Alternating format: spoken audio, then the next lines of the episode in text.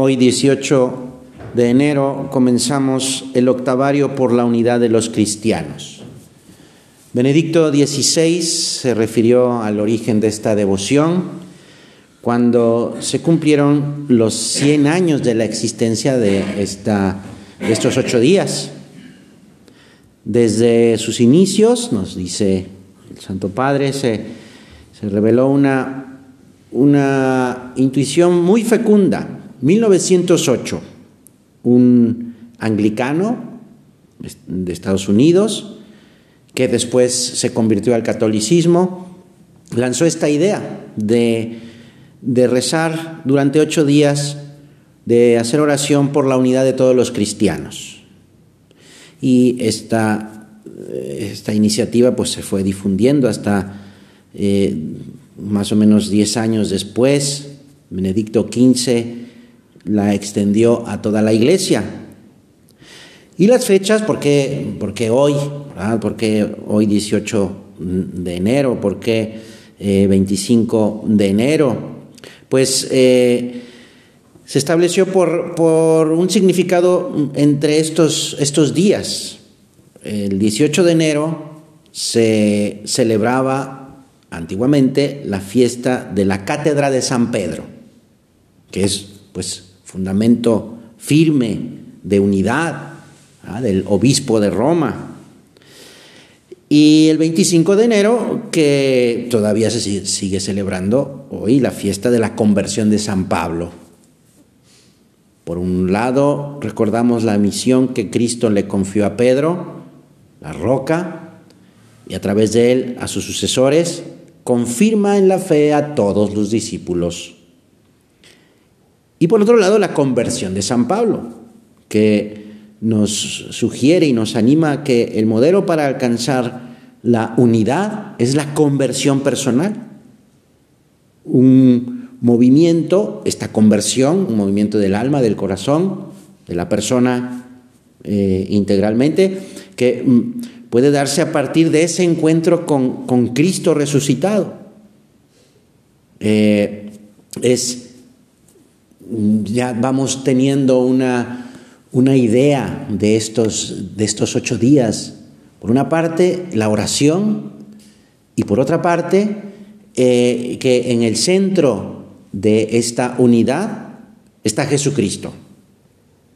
Ambas fiestas, la de la cátedra de San Pedro y la conversión de San Pablo, eso nos orientan, dirigen nuestra mirada hacia, hacia la persona de Jesús.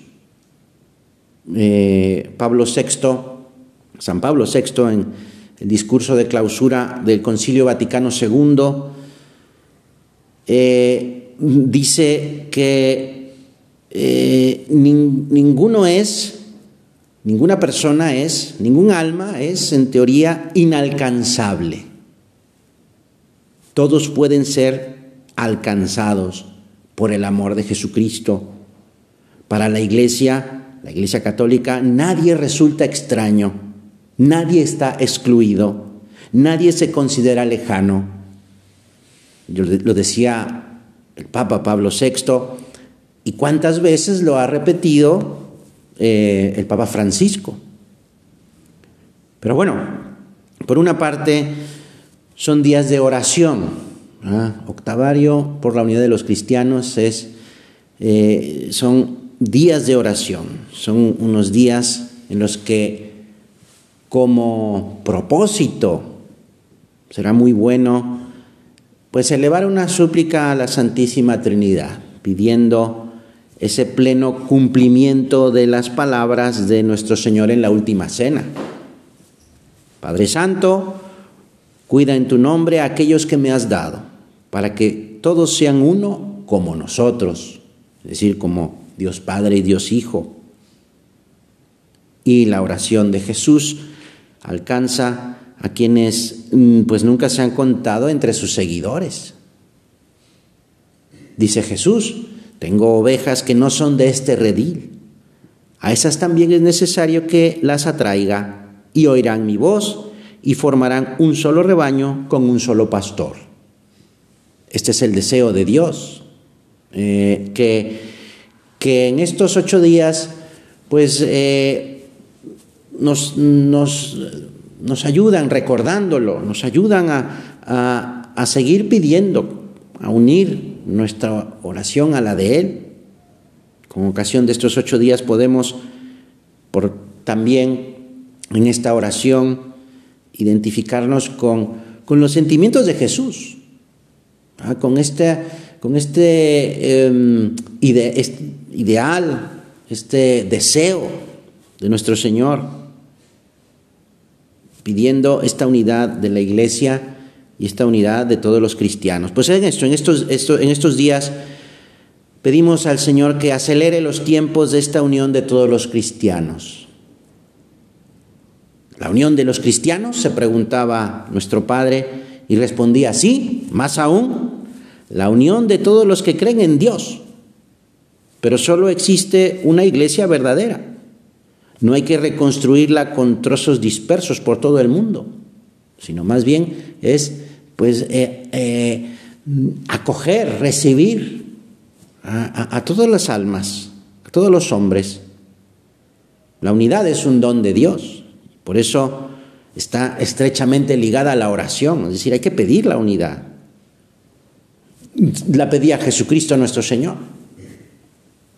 Y, y también la unidad está eh, pues ligada, estrechamente ligada también a, nuestra conversión, conversión del corazón, a esa lucha personal por ser, por ser mejores hijos de Dios o más hijos de Dios, por, ser, por estar más unidos al Señor. En esa medida también estamos viviendo esta, esta unidad de todos los cristianos. Poco podremos hacer por la unidad de los cristianos, decía San Juan Pablo II, si no hemos logrado esta intimidad estrecha con, nuestro Señor Jesucristo, si realmente no estamos con Él y como Él santificados en la verdad, si no guardamos su palabra en nosotros, si no buscamos descubrir esa riqueza escondida, ese tesoro escondido, si el amor mismo de Dios por su Hijo no está profundamente arraigado en nosotros. Esto es lo primero que hay que hacer. Esto es lo primero que hay que pedir. El amor de Dios. ¿Y por qué hay que, por qué hay que pedir esto? ¿Por qué hay que buscar primero esto? Bueno, pues el amor de Dios nos lleva a pedir de modo particular en estos días eh, esta, esta unidad, unidad con Él y unidad entre nosotros, entre todos los hombres, entre todos los cristianos. Y contribuiremos con eficacia a esta unión en la medida en que pues tengamos este renovado y vamos a renovar este, esta búsqueda por, por ser eso, mejores hijos de Dios, es decir, por buscar la santidad personal, en lo corriente, en lo de todos los días, y también en aumentar nuestro, nuestro afán apostólico. Todo bautizado, pues tenemos eh, eh, siempre, siempre eh, este, este corazón grande. O sea, no es un ideal pequeño, por supuesto, la santidad es, es el ideal. Y queremos ser santos. Señor, quiero ser santo. Y ayúdame a estar convencido a, a decirlo y a poner medios para hacerlo. Este ideal pues nos abre el alma, es decir, nos hace magnánimos para darnos cuenta en ese afán y en esas ganas de ser santos, pues también de, de, que los demás también lo, lo, descubran y lo busquen. Mm. Y, mostrarnos abiertos, siempre, siempre dispuestos a, hacerlo, a, mostrarlo, a vivirlo eh, no, no, no, solos, no, no en la soledad, no de manera individual.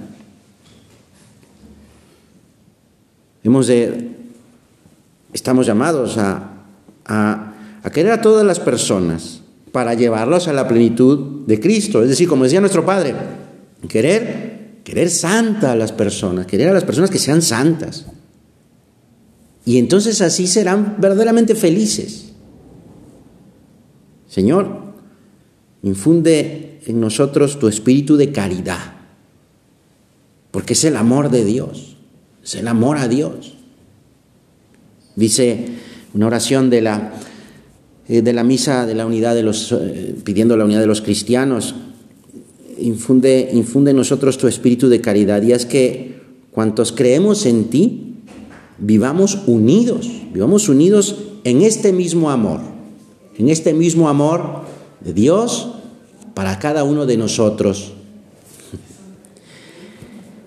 Una garantía, una garantía mm, de esta búsqueda de unidad es, es, eh, es ese amor que se manifiesta en acciones concretas. Hemos hablado con el Señor de, de esta unidad con Él y que buscamos esta unidad de todos los cristianos. Pero también esta unidad se, se, y hay que buscar manifestar esta unidad interna en la iglesia. Porque ¿Cómo se puede pretender que quienes no poseen nuestra fe vengan a la iglesia santa si no hay testimonio de unidad entre los que somos seguidores de Jesucristo? Este, esta unidad interna de la iglesia, esta unidad entre todos los bautizados se, manifiesta pues en la caridad en, la que, con la que tratamos a, los demás, a los demás católicos este, en este esfuerzo por, por guardar nuestra fe, por cuidar nuestra fe, por acrecentar nuestra fe. También que es fundamental la, eh, este, estar atentos en tener ese cariño y esa escucha y también obediencia al romano pontífice, a los obispos, a los pastores que Dios ha mm, suscitado para que nos vayan guiando. Señor, ayúdanos a evitar todo lo que nos separa y nos aleja de, del Papa, de los obispos. No basta llamarse católicos, es necesario estar efectivamente unidos. Los bautizados somos constructores ¿eh? de, esta, de esta unidad concreta. Hoy se puede decir que se habla, ah, se habla de, de rehacer la unidad entre los hermanos separados y eso está muy bien. Y, pues eh, pedimos en estos días, en estos ocho días, pues eh, esta unidad con confianza, con fe, pero no hay que olvidar dice también San Pablo VI, el deber de trabajar aún más por la unidad interna de la Iglesia, tan necesaria para la vida mm, apostólica. El Señor nos dejó una señal, un distintivo para que el mundo sepa de quiénes son sus seguidores, la mutua caridad. En esto conocerán que son mis discípulos, que se aman los unos a los otros. Este amor es el que da testimonio de, unidad y anima, anima a, a seguir a Jesús, a seguir a Dios, que es el vínculo de la caridad. Es ese, precisamente esa argamasa o ese cemento que une a las piedras vivas que somos todos los bautizados. San Pablo también animaba a los cristianos en su, en su carta a los Gálatas, mientras tenemos tiempo, hagamos el bien a todos, pero especialmente a los hermanos en la fe. Eh, San Pedro también escribe en términos similares o parecidos honren a todos, amen a los hermanos. Y precisamente eh, habla San, Pedro en este término, utilizando eh, el término de hermanos. Cuando comenzaron las persecuciones a los cristianos, este, precisamente este término, esta palabra hermano, adquirió una, una fuerza pues entrañable, conmovedora. Y, la petición por quienes estaban más, más atribulados se hizo como más necesario, con una necesidad de urgencia. Y la unión se, se hizo más fuerte en aquel momento. Hoy en día, pues también, también no, no, no podemos desentendernos de los demás, de mis hermanos en la fe. Nuestros días estamos también llamados a sentir esa necesidad de, de, ser, de ser esa, como dice el Papa Francisco, esa mano que recibe, esos brazos que, que, reciben. Eh, y si hemos de amar a quienes aún no están plenamente incorporados a la iglesia, pues cómo no vamos a querer a quienes ya están dentro, a los que estamos ligados por esos lazos sobrenaturales. El amor a Cristo nos, nos lleva a, a evitar todo lo que aún de lejos pueda parecer juicio o crítica o negativa a los hermanos en la fe. Y no se diga a los pastores, al Papa o a los, o a los obispos. Pues, y si alguna vez pues nos encontramos con un mal ejemplo o con una conducta que nos parece equivocada, pues procuremos comprender, procuremos rezar. Y, y, si es oportuno, pues se pueden, se pueden poner medios con delicadeza. Dios quiere que, que todos los hombres se salven y lleguen al conocimiento de la verdad porque uno es Dios y uno es también el mediador entre Dios y los hombres, Jesucristo. Jesucristo que se dio a sí mismo en rescate por todos y para testimonio en los tiempos oportunos, así lo dice San Pablo. La unidad tiene como núcleo esa presencia de, de Dios en Jesucristo Cristo es el principio de unidad.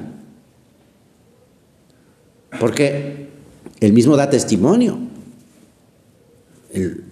dice, mi alimento es hacer la voluntad del que me ha enviado. Es decir, su alimento, lo que le da vida, es hacer la voluntad de Dios Padre.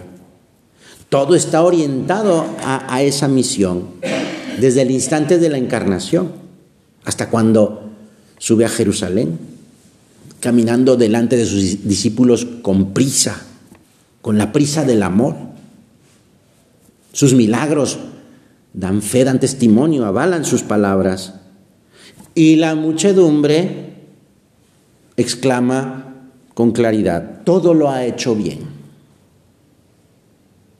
Nuestro Padre solía ver en ese todo lo ha hecho bien, no solo los milagros que maravillaron a, a las personas, sino el, hecho de que Jesucristo todo lo acabó bien, terminó todas las cosas bien, no hizo más que el bien.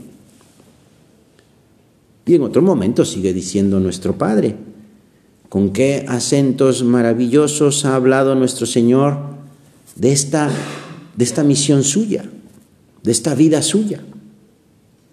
Multiplica las palabras y las imágenes para que lo entendamos, para que quede grabada en nuestra alma esa pasión por la unidad. Y lo dice, por ejemplo, yo soy la verdadera vid y mi padre es el labrador. Todo sarmiento que en mí no lleva fruto, mi padre lo cortará. Y todo aquel que da fruto, lo podará para que dé más fruto. Permanezcan en mí, que yo permaneceré en ustedes. Estas palabras nos dan esa confianza, esa certeza de que nunca nos abandona y de que espera que estemos unidos a Él, que es la vida. Al modo de que el, el sarmiento no puede dar fruto por sí mismo, tiene que estar unido a la vid. Así tampoco nosotros, si no estamos unidos a, a, a, la cabeza que es Jesucristo. Conseguir esta unidad es tarea de toda la vida. ¿eh? Es, eh, no se llega a decir, ah, bueno, pues ya, estoy unido a Dios, sí, pero hay que mantener esta unidad, esta unión, esta común unión. El medio fundamental para crecer en, en esta unidad es el amor a Dios, para que nuestra entrega a Dios abarque todos los ámbitos de mi vida, los pensamientos, los afectos, la voluntad, el fin que pongo a cada acción, la gloria de Dios. Esto, si me une a Dios, muy bien. Si me separa de Dios, pues entonces actuar en consecuencia. En la oración de la estampa de San José María rezamos lo siguiente, haz que yo sepa también convertir todos los momentos y circunstancias de mi vida en ocasión de amarte. Este es el objetivo, este es el medio. El amor que Dios, el Espíritu Santo, infunde en nuestros corazones, amor por el que hemos sido creados y en el que hallamos la felicidad verdadera, eso mantiene un querer cierto, un querer eh, un querer verdadero, no son sueños, no son ideas abstractas o ideales, no es un sentimiento vago, sino es una, un verdadero querer, un querer generoso, una entrega total, que es posible, la hace posible este amor de Dios. Dios que precisamente nos ha amado primero y que se ha entregado por nosotros, también espera una respuesta en ese mismo sentido por nuestra parte. Incluso Dios que eh, nos dice por medio de, de San Pablo, no busco tus bienes, te busco a ti. San José María también expresaba esta misma idea diciendo Jesús no se satisface compartiendo, lo quiere todo. No será esto muy exigente, no será, no. Pues es que el amor es exigente, el amor es exclusivo. Podemos asustarnos ante esto.